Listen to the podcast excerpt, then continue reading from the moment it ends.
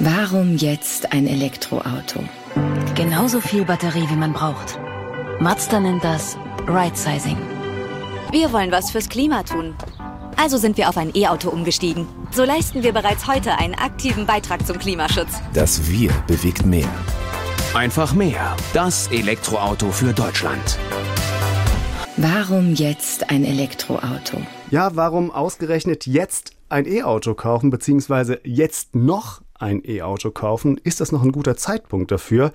Das ist eine Frage, die sich aktuell bestimmt viele Leute stellen, also zumindest Leute, die auf der Suche sind nach einem neuen fahrbaren Untersatz. Denn so geschmeidig und sexy wie hier in der Werbung ist das mit der E-Mobilität ja leider seit Beginn der Energiekrise gar nicht mehr.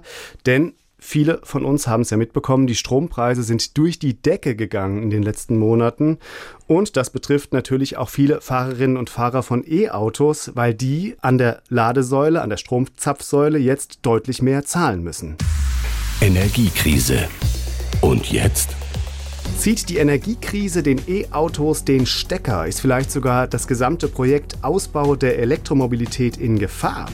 Darüber wollen wir heute sprechen. Mein Name ist Michael Herr, ich bin Wirtschaftsredakteur beim SWR und auf der anderen Seite dieses Tisches hier im Studio steht mein Kollege Michael Wegmer, auch aus der Wirtschaftsredaktion vom SWR. Schön, dass du dabei bist, Michael. Ja, danke gleichfalls. Auch von dieser Seite des Tisches ein herzliches Hallo von mir. Und bevor wir ernst werden, Michael, darf ich noch kurz was sagen zu diesen E-Auto-Werbespots, die wahrscheinlich ja alle irgendwie im, im Kopf haben, wie die aussehen? Na, freilich darfst du was sagen. Die finde ich schon ziemlich absurd. Noch absurder als Verbrenner-Auto-Werbespots, weil du bist offenbar mit einem E-Auto immer alleine auf der Welt. Egal, wo diese Teile fahren in der Werbung, ob das durch die Wüste ist, ob das Serpentinen den Berg hoch sind, ob das irgendwo über Brücken ist. Da ist immer nur ein Auto und wenn das mhm. dann irgendwo in eine Stadt kommt, sind alle Parkplätze frei. Also wenn ich das mal gucke zufällig mit meiner Familie, dann müssen wir schon auch immer lachen, weil mit der Realität hat das jetzt nicht so wahnsinnig viel zu tun.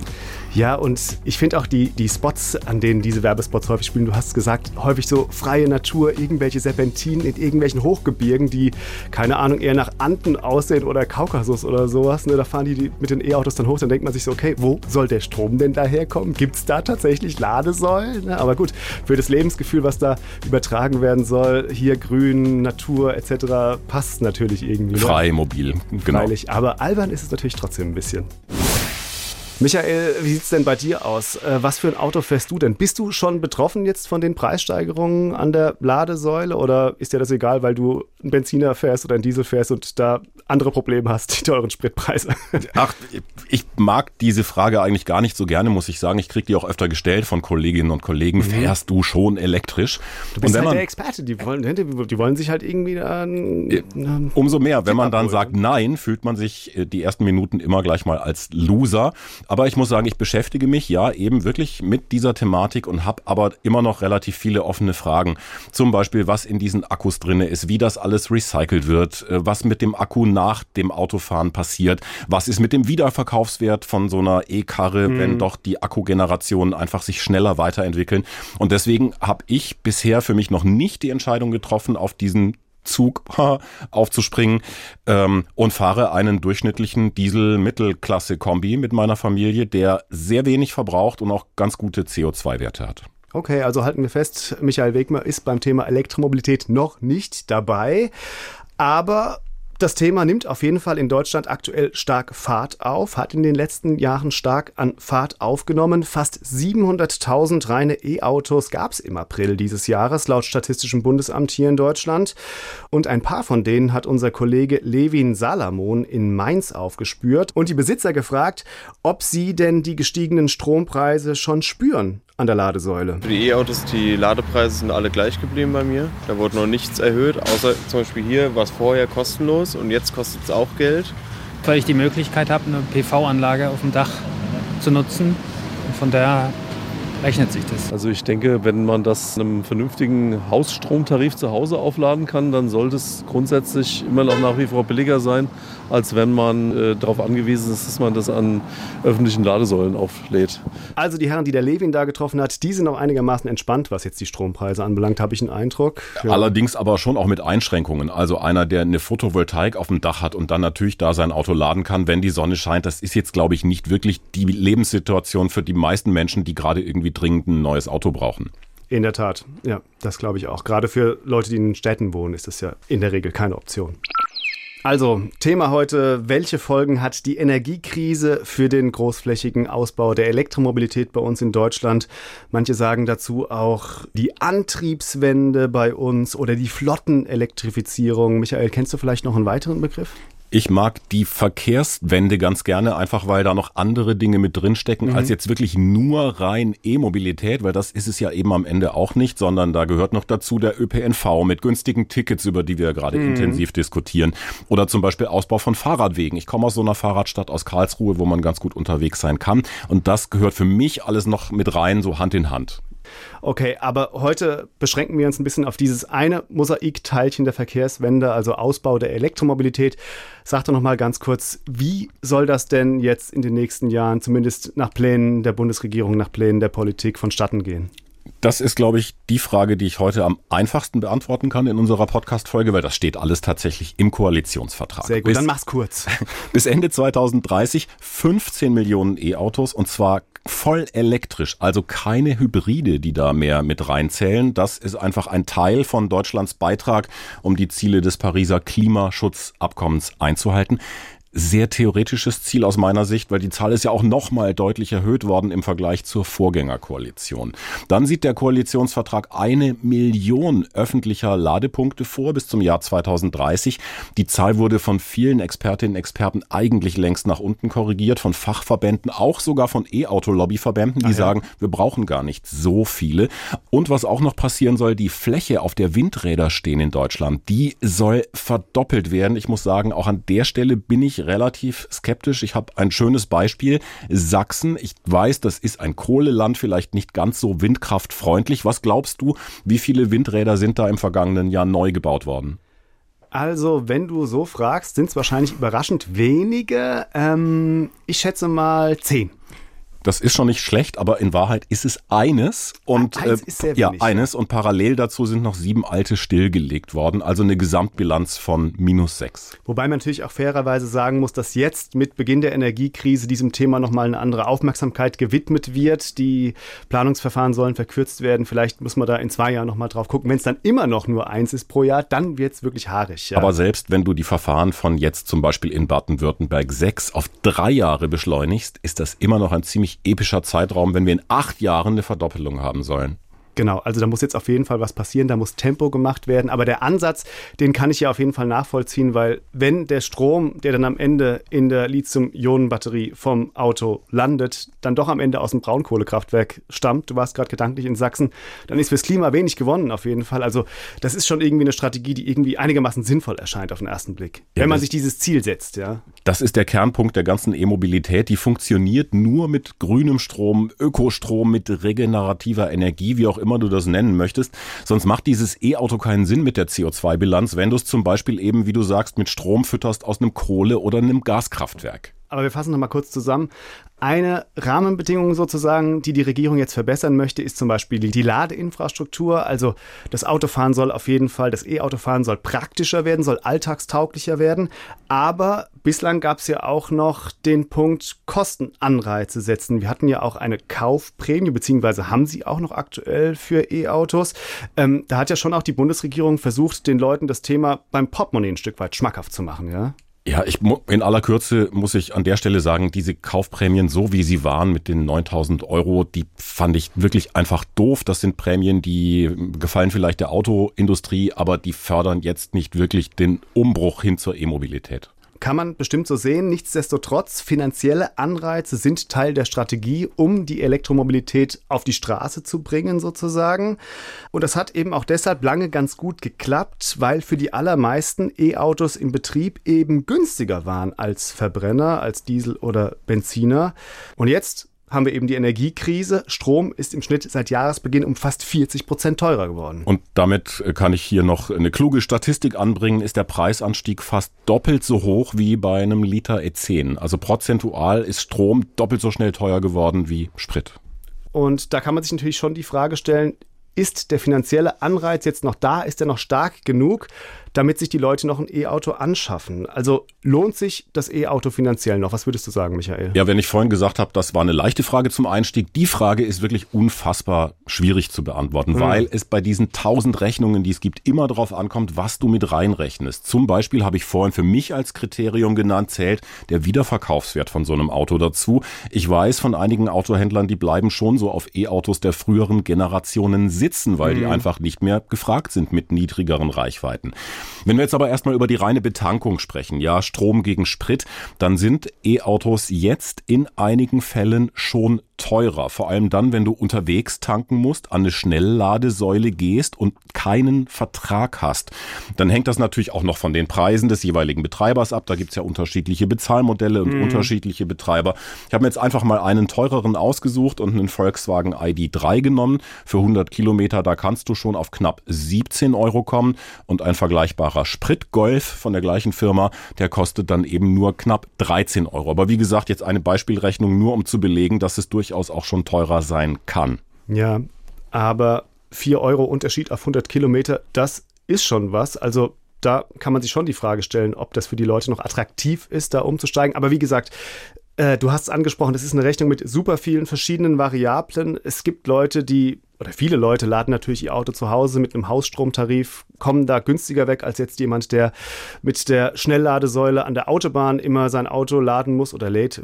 Muss, ist natürlich die Frage, ob es nicht vielleicht noch irgendwelche günstigeren Alternativen gibt. Geschweige denn, wenn jetzt jemand eine Photovoltaikanlage auf dem Dach hat, dann kann er ja teilweise sogar kostenlos sein Auto betanken. Ja, kostenlos, wenn du das sagst, das finde ich immer ähm, ein bisschen heikel, weil kostenlos ist nichts. Du musst es in eine Photovoltaikanlage aufs Dach bauen. Das stimmt. Du brauchst einen Batteriespeicher, damit du das Auto nicht nur dann tanken kannst, wenn die Sonne scheint. Und da bist du eigentlich nie zu Hause. Du brauchst eine Wallbox und du brauchst natürlich auch ein E-Auto. Das sind immense Anschaffungskosten.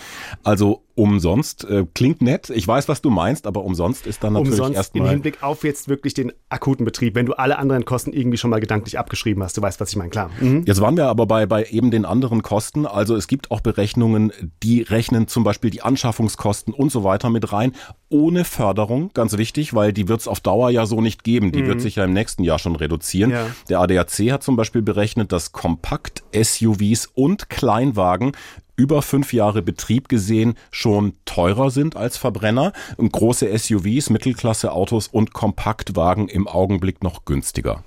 Das finde ich jetzt eine Nachricht, die wirklich ziemlich bedenklich ist, würde ich sagen, weil gerade wenn Elektromobilität ein Massenphänomen werden soll und bei 15 Millionen Autos als Zielrichtung geht es ja in diese Richtung oder wollen wir das ja, dann müssen ja genau die kleinen Autos eigentlich günstig sein, weil das sind natürlich die, die die Mehrheit der Leute einfach sich leisten kann, die die Mehrheit der Leute einfach fahren kann. Und gerade diese Leute schauen ja vielleicht auch noch stärker aufs Portemonnaie, also müssen stärker irgendwie schauen, dass sich das auch finanziell für sie einigermaßen rechnet. Wenn genau dann die noch teurer sind, dann müssen wir vielleicht wirklich überlegen, ob wir was falsch machen. Wir waren schon mehrfach an dem Punkt, aber es hängt einfach jetzt für die kommenden Jahre alles davon ab, wie sich eben Strom und parallel dazu auch die Spritpreise entwickeln. Viele Expertinnen und Experten sagen, dass die Strompreise so schnell erstmal nicht runtergehen werden. Und zu unserer Kernfrage, wie gefährlich ist das? Das ist natürlich für eine Technologie, die ja immer noch angeschoben werden muss, also die noch nicht von alleine läuft, weil wir sie alle so toll finden und weil sie günstig ist, ist das natürlich bedenklich, wenn sozusagen die Hauptbetriebskosten dann einfach immer weiter steigen, klar. Früher gab es ja auf Supermarktparkplätzen oder beim Möbelladen, teilweise auch ja bei irgendwelchen Einkaufszentren oder sowas, Ladesäulen, bei denen man kostenlos laden konnte. Man könnte ja erwarten, dass jetzt, wo alle versuchen, ihr Geld zusammenzuhalten, das so ein bisschen zurückgebaut wird, dass solche Angebote beschnitten werden. Ist das denn so? Das ist tatsächlich so. Diese kostenlosen Angebote gibt's immer weniger, aber das hat tatsächlich auch schon vor der Energiekrise eingesetzt. Also dass zum Beispiel Discounter das auch offen angekündigt haben, dass sie diesen Service einstellen. Einfach deshalb, weil es unfassbar viele Ladeschnorrer gab. Also da gibt's dann in Foren, kannst du so ganze Netzwerke finden, die sich dann verabredet haben und die sich da gegenseitig den Parkplatz freigehalten haben, um zu laden, ohne dass sie dort eingekauft hätten. Jetzt haben zum Beispiel Aldi Süd und Lidl Gebühren eingeführt fair, wenn man die mit dem Marktpreis vergleicht, muss man sagen. Aldi Nord hatte ohnehin relativ wenige dieser Standorte. Das Bauhaus lässt seine Ladestation inzwischen von der NBW bewirtschaften. Ah ja. Äh, aber wie gesagt, im Großen und Ganzen sind diese Preise noch okay. Und ich muss auch immer sagen, auf Dauer dann überall kostenlos, das hätte jetzt auch wirklich niemand erwarten können.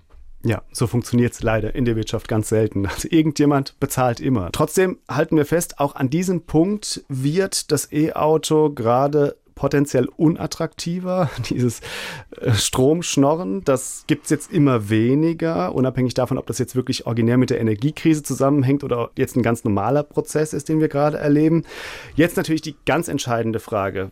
Ich bin Kommt gespannt. das denn, das kannst du sein.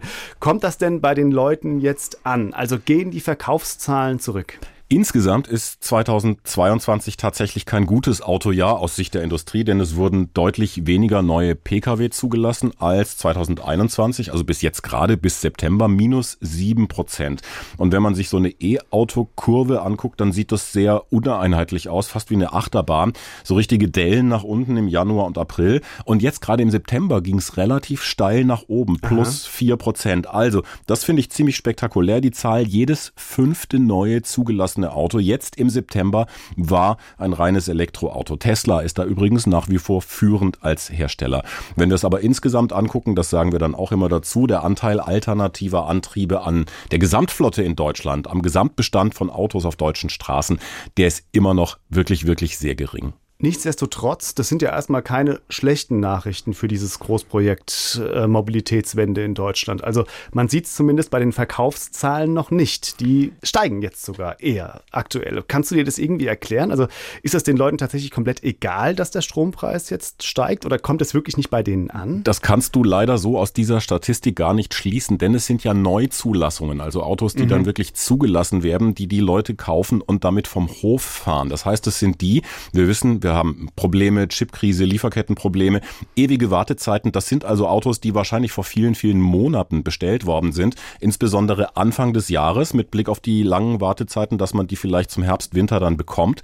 Also diese aktuellen September-Zahlen, aus denen kannst du überhaupt gar keinen Trend ablesen, weil das vielleicht einfach schon wieder Monate zurückliegt, möglicherweise sogar noch in eine Zeit fällt, als wir von der Energiekrise noch gar nicht gesprochen haben. Okay, das ist dann sozusagen eine Art Sondereffekt. Da müssen wir uns vielleicht wirklich noch ein paar Monate gedulden, um da belastbare Antworten auf die Frage geben zu können. Ähm, ich würde jetzt trotzdem mit dir mal ganz kurz das Spiel spielen, was wäre, wenn, also wenn es tatsächlich so kommen sollte, dass es eine nachhaltige Delle bei den Verkaufszahlen von Elektroautos geben sollte, weil der Verbrenner jetzt vielleicht im Vergleich wieder attraktiver wird, was jetzt die Kosten, die laufenden Kosten anbelangt. Was würde das denn für die deutsche Autoindustrie bedeuten? Weil die hat ja schon bei dem Thema Antriebswende jetzt eigentlich alles auf eine Karte gesetzt, ein Stück weit, ne? Ja, das wollte ich gerade fragen. Du meinst dieses alles auf eine Karte setzen, also ähnlich wie Deutschland und Russland mit dem Gas, ja, wo wir einfach nur aus Russland Gas bekommen. Also ein Stück weit kann man das ja schon sehen. Ne? Also Volkswagen hat sich jetzt bei dem Thema neue Antriebe komplett eingeschossen. Zum Beispiel größter Autobauer in Deutschland, größter Autobauer der Welt heißt 50 Milliarden Euro in die Hand genommen ja. dafür. Ähm, Wenn das scheitert, dann haben sie ein Problem, oder? Ich sehe das jetzt aber nicht ganz. Denn also erstens, diese Technologie, die ist ja nicht nur in Deutschland gewollt. Das ist ja kein deutsches Projekt. Mit Wucht passiert das auch in China, dort auch mit massigen Subventionen mhm. in den USA. Tesla als Hersteller hat viel, viel früher angefangen. Die deutsche Autobranche hat ja relativ lange gewartet im internationalen Vergleich, muss man sagen, und einfach noch weiter Verbrenner verkauft. Die liefen gut, wir haben sie auch gekauft. Ist da zögerlich eingestiegen, wollte zum Beispiel ganz am Anfang erstmal gar keine eigenen Batteriezellen produzieren in Europa, sondern die Pläne waren, die wirklich aus Asien zu, zu kaufen. Und tatsächlich wäre das fatal gewesen, weil da hätten wir uns wieder in so eine riesige Abhängigkeit begeben, stimmt, stimmt, äh, wenn die asiatischen Hersteller, die drei großen, die es gibt, dann zum Beispiel einfach nur an China verkauft hätten, wären wir leer ausgegangen. Jetzt ist aber auch die deutsche Autoindustrie mit dabei. Es entstehen Batteriezellenproduktionen in Europa und ich sehe da eigentlich aus wirtschaftlicher Sicht dann auch kaum eine Alternative, wenn du na mehr oder weniger zu einer neuen Schlüsseltechnologie verdonnert wirst, einfach durch knallharte CO2 Grenzwerte, die anders nicht zu erreichen sind. Ich glaube tatsächlich, die deutsche Autoindustrie hat das am Anfang so ein bisschen als Strafe empfunden, aber dann ist sie auch schnell klar geworden, das kannst du jetzt nicht nur anderen überlassen. Und wenn die Gas geben, ich sage ja mal Tesla, mhm. die haben immer noch einige Jahre Vorsprung in der Entwicklung, dann musst du das eben auch machen. Und ich sehe auch jetzt wirklich keine Alternativen in sich, die die E-Mobilität noch so von rechts überholen in den kommenden Jahren.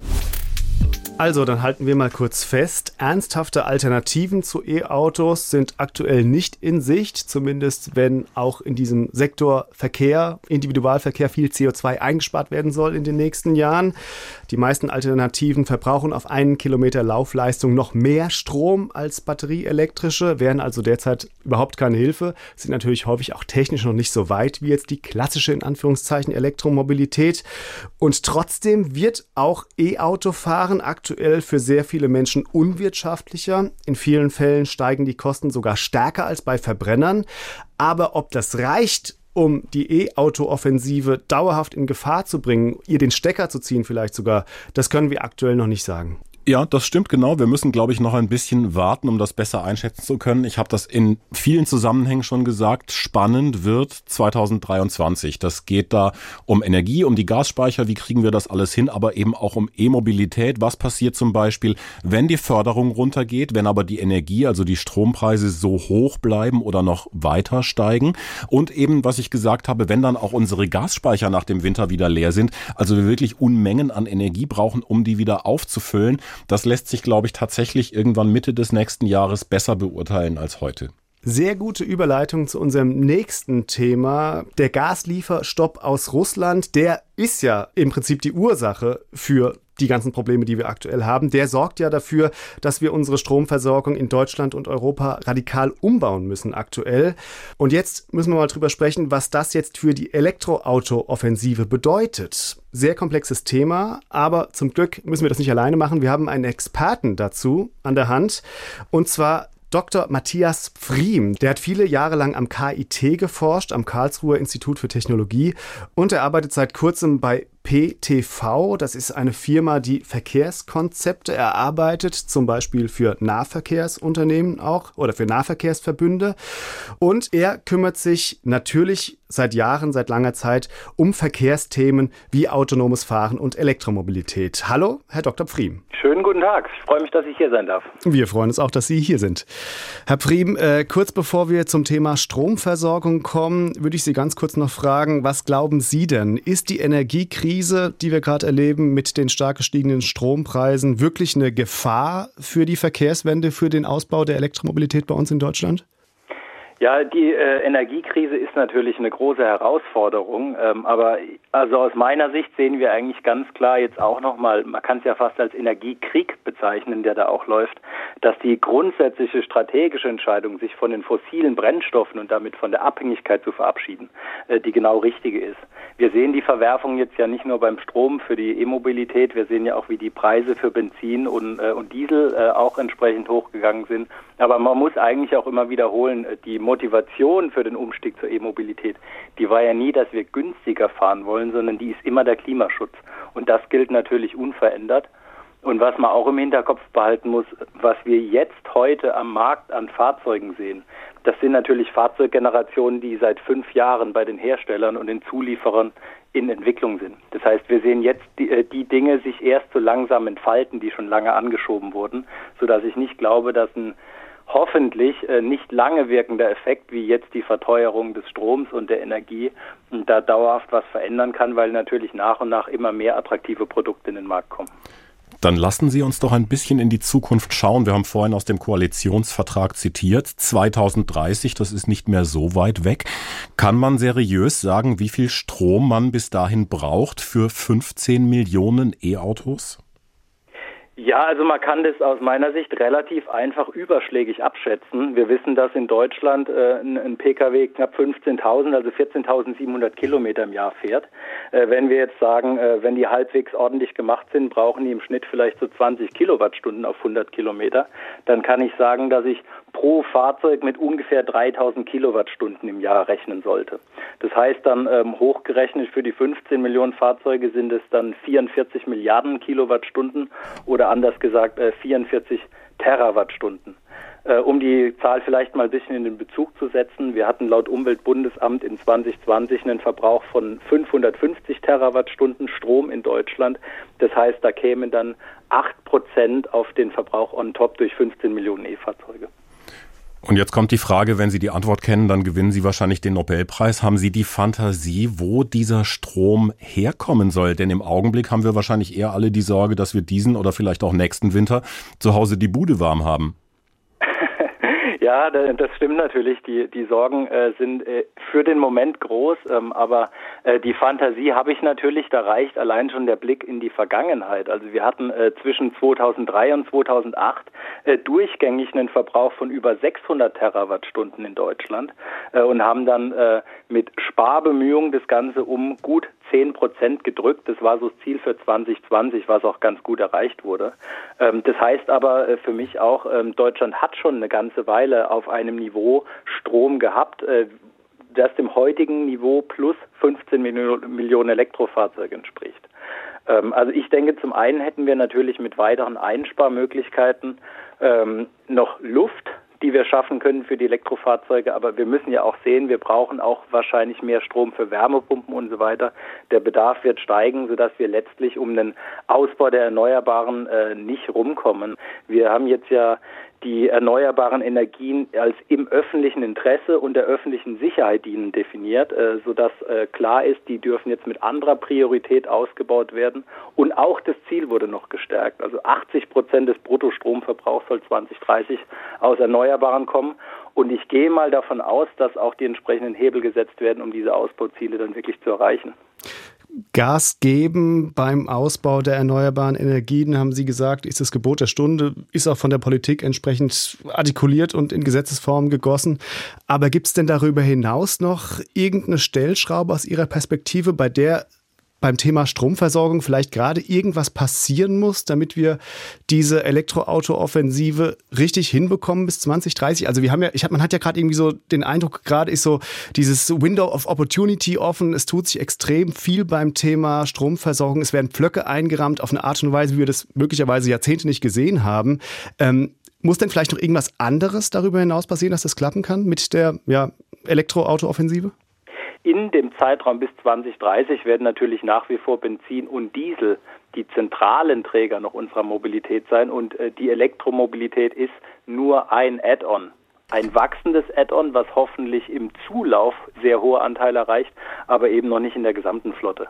Äh, darüber hinaus sehen wir aber natürlich auch, dass ähm, äh, zunehmend eine Wasserstoffwirtschaft in Deutschland aufgebaut wird. Das liegt daran, dass chemische Industrie, äh, Stahlverarbeitungsindustrie und so weiter auch mit dem Wasserstoff als Energieträger äh, zukünftig wohl arbeiten werden. Und das ist eine äh, sehr gute Alternative, um dann in den Anwendungsfällen zu ergänzen, wo ich mit der rein batterieelektrischen vielleicht noch äh, Probleme habe, was die Betankungsgeschwindigkeit oder ähm, die Energiedichte an Bord angeht. Also ich denke da für gewisse Anwendungsfälle im Lkw-Fernverkehr mhm. beispielsweise, wo wir mit äh, oder äh, auch der Fernreisebus, das wäre ein, passender Anwendungsfall, um dort auch mit Wasserstoff und Brennstoffzelle zu agieren. Man muss aber im Hinterkopf behalten, ähm, das kommt immer mit einem Preis in Form von schlechterer Wirkungsgrade. Also wann immer möglich würde ich die direkte Nutzung des Stromes bevorzugen, weil jede Wandlung dazwischen immer mit Verlusten behaftet ist. Das heißt, sei es jetzt zum Wasserstoff und vom Wasserstoff in der Brennstoffzelle wieder zurück zum Strom, da verliere ich zweimal einen Teil meiner Energie.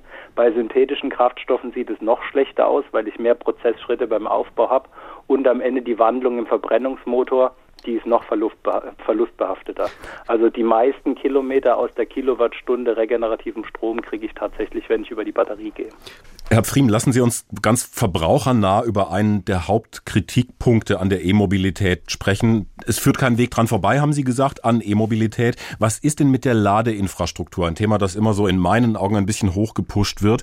Wir haben jetzt 60.000 Ladepunkte ungefähr in Deutschland. Eine Million steht im Koalitionsvertrag, sollen wir 2030 haben. Eine große Differenz. Brauchen wir denn überhaupt so viele? Also wenn wir mal an Tankstellen denken, haben wir gerade mal 14.000 für Sprit in Deutschland. Und da macht sich nachts auch keiner Sorgen, dass er morgens zur Arbeit kommt. Ja, das ist ein, äh, ist ein guter Punkt. Ähm, die Frage ist ja, wollen wir hier nur den äh, Technologiewechsel oder auch den äh, Systemwechsel mitnehmen? Also wir könnten natürlich uns ein, ein System wie das bestehende System denken. Die Fahrzeuge werden primär in irgendwelchen Schnellladeparks geladen, wo ich hinfahren muss, wo ich Umwege in Kauf nehme und wo ich auch perspektivisch dann Wartezeiten vielleicht von einer Viertelstunde zum Laden in Kauf nehmen muss Oder wir bauen dort, wo die Fahrzeuge sowieso hinfahren, unsere Ladepunkte auf, sodass ich ähm, tatsächlich ein komfortableres, ein nutzerfreundlicheres System darstellen kann, weil ich die vielen Standzeiten, die ich habe, dann auch einfach zum Laden nutzen kann. Oder natürlich auf der anderen Seite, wo stehen die Fahrzeuge noch für große Teile des Tages rum? Das ist natürlich bei den Arbeitsplätzen. Also das ist auch eine Sache äh, des betrieblichen Mobilitätsmanagements, dass die Arbeitgeber dann entsprechend ihre Parkplätze mit Lademöglichkeiten ausstatten werden. Vielen Dank, Herr Prim, für das Gespräch. Sehr gerne.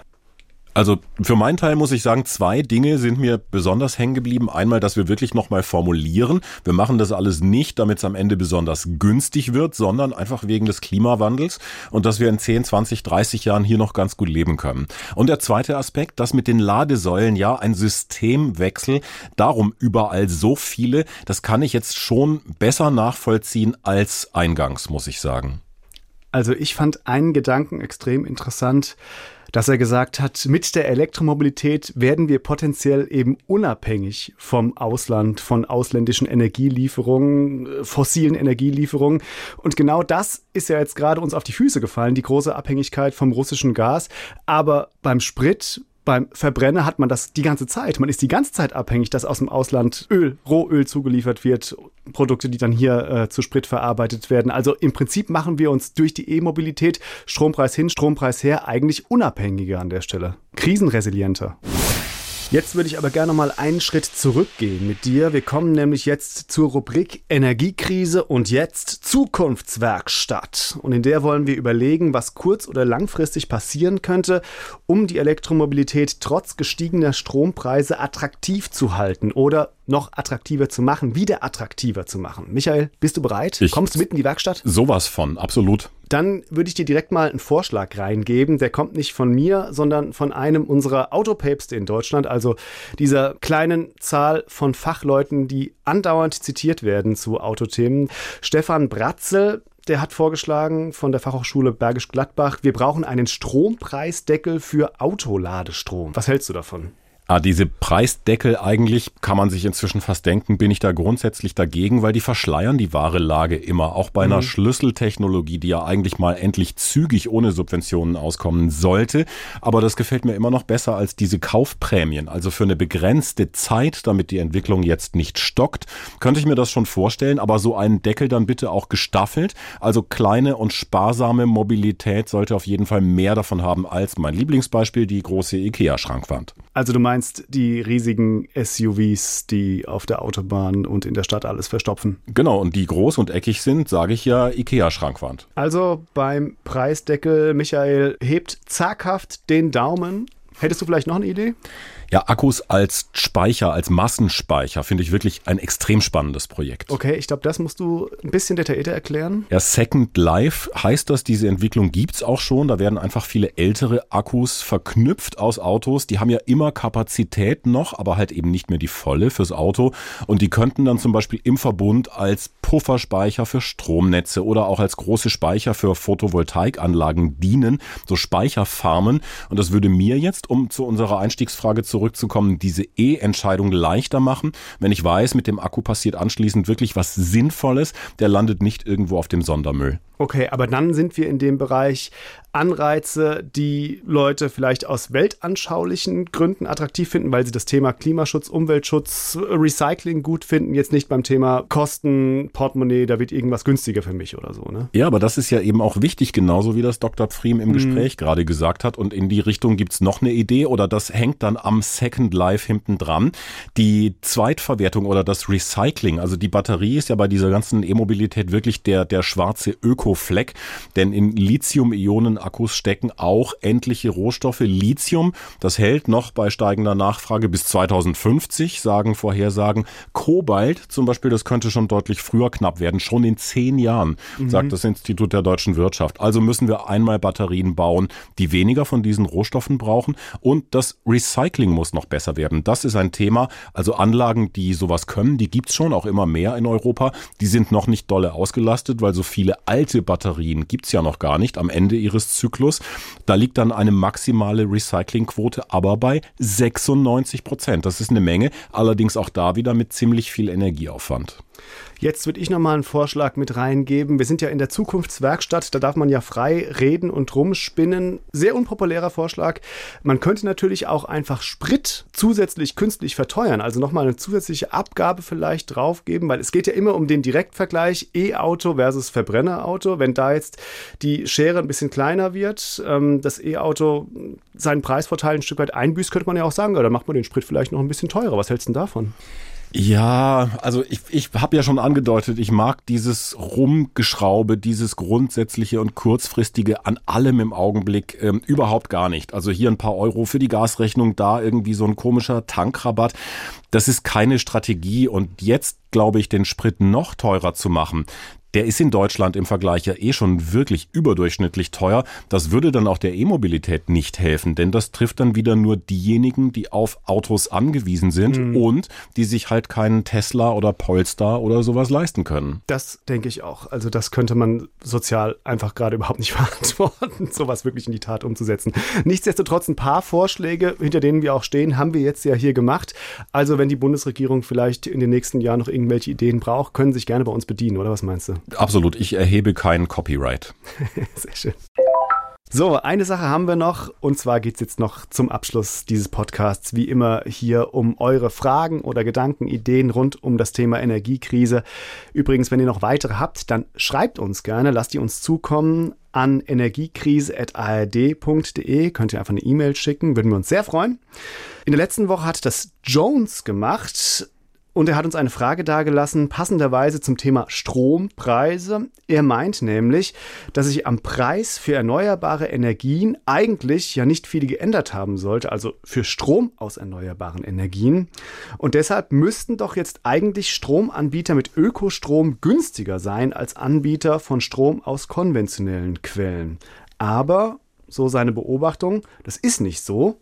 Und jetzt fragt er sich, warum? Ja, da kommt ein extrem kompliziertes Prinzip ins Spiel, das sogenannte Merit-Order-Prinzip. Das mhm. ist in Europa mal erfunden worden, um, als sich die Strommärkte liberalisiert haben, so eine einheitliche Preisbildung hinzukriegen.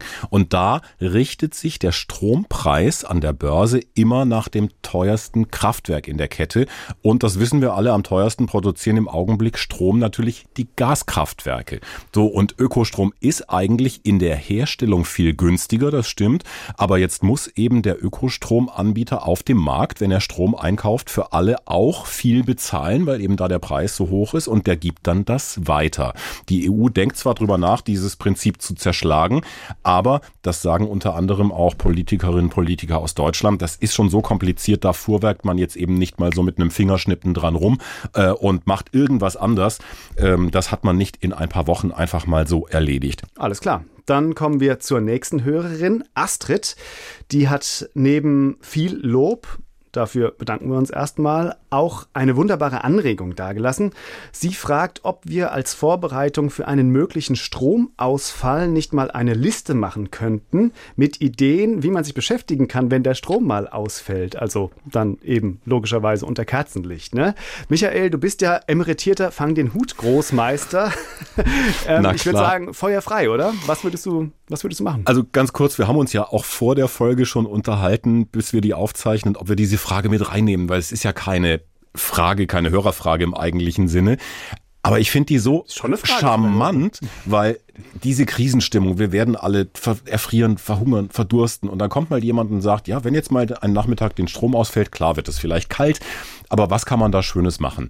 Äh, Fang den Hut, muss ich sagen, war jetzt tatsächlich nie so meines, aber bei, mein, bei meinen Jungs, die sind inzwischen 15 und 20, habe ich festgestellt, tatsächlich viele dieser klassischen Spiele, Halma zum Beispiel, wenn man das mal drauf hat, haben wir Nachmittage mit zugebracht oder auch Malefiz, also sowas mhm. wie Mensch ärger dich nicht, ähm, Reloaded mit so Sperren, die man reinsetzen mhm. kann das dauert auch eine Dreiviertelstunde, Stunde, kann man zu viert spielen. Das hat für einen Nachmittag immer gereicht und hat großen Spaß gemacht. Malefiz früher bei uns in der Studierenden-WG wirklich abendeweise haben wir das gezockt. Sehr, sehr gut, ja. Ja, schön.